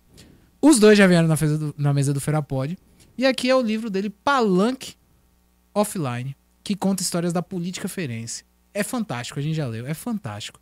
E a gente nunca lembra de entregar aos, aos convidados. E dessa vez eu lembrei e eu vou Ai, te que entregar coisa um boa! pra você. Só Porque assim, coisa boa. Obrigada. É um presente. a gente precisa valorizar. É um livro feirense de dois escritores feirenses, dois jornalistas feirenses. Uhum. E é bem legal, tem histórias inusitadas. E é a forma de você conhecer ainda mais a sua cidade. E, Sara, te agradecer. Ai, nossa, eu Muito por ter vindo aqui. E, assim, Amei foi um papo- conversar. Eu e o diretor, a Demais. gente se divertiu com você aqui, bom, Sara. A gente se divertiu de verdade. É isso, eu sou alegre. É, é, a energia é positiva e a gente gosta disso.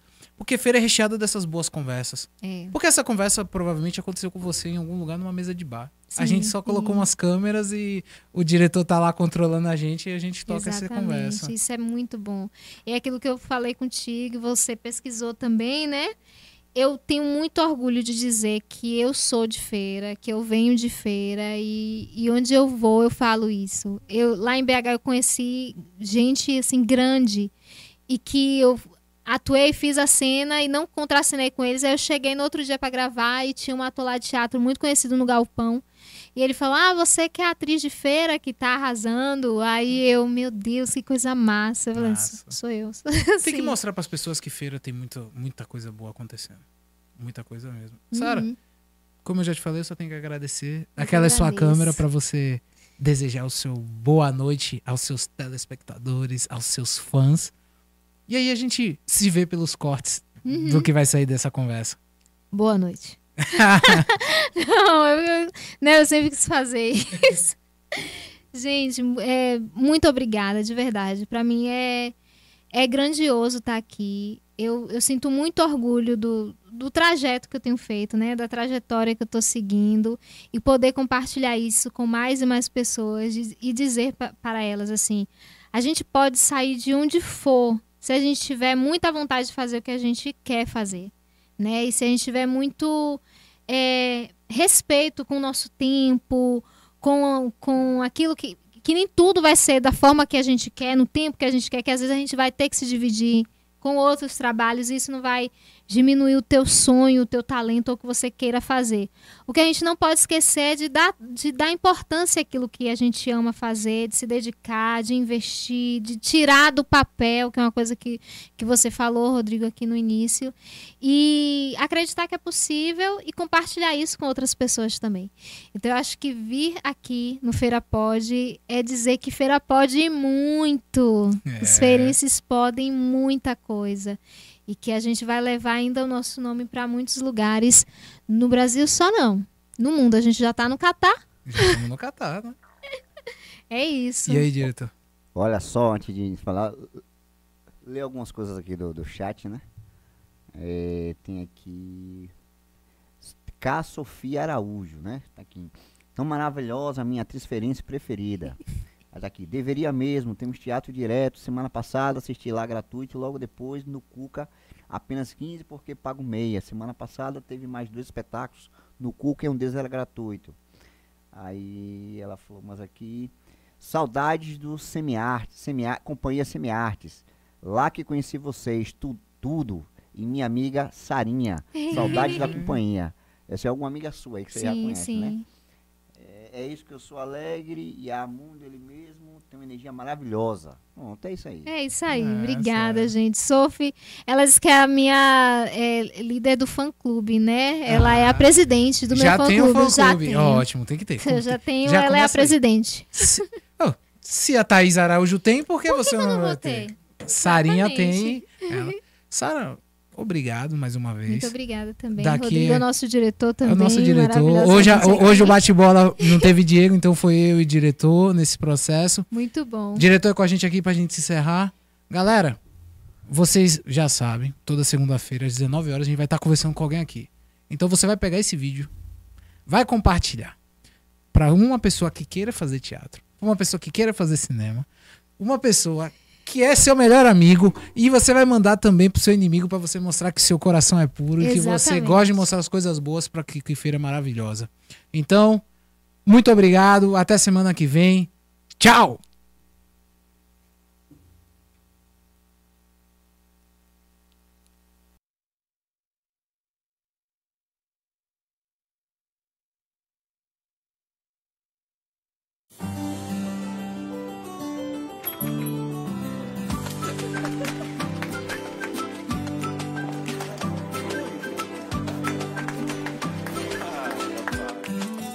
Empresa parada não vai pra frente. É por isso que o Sebrae está ao lado dos pequenos negócios em todos os momentos, para melhorar as vendas, gerar empregos e movimentar a economia. Movimenta Bahia. Você vende, a economia cresce, todo mundo ganha. Com iniciativa Sebrae e parceiros. Na Câmara de Feira, os interesses do povo são levados a sério. Foram 239 projetos de lei apresentados e 526 requerimentos. É por você que o trabalho da Câmara não para. Seguimos trabalhando para atuar com eficiência e representar a voz da população feirense, com projetos e ações que atendam às demandas da nossa cidade. Participe e opine. Acompanhe as sessões. Câmara de Vereadores. Casa da Cidadania.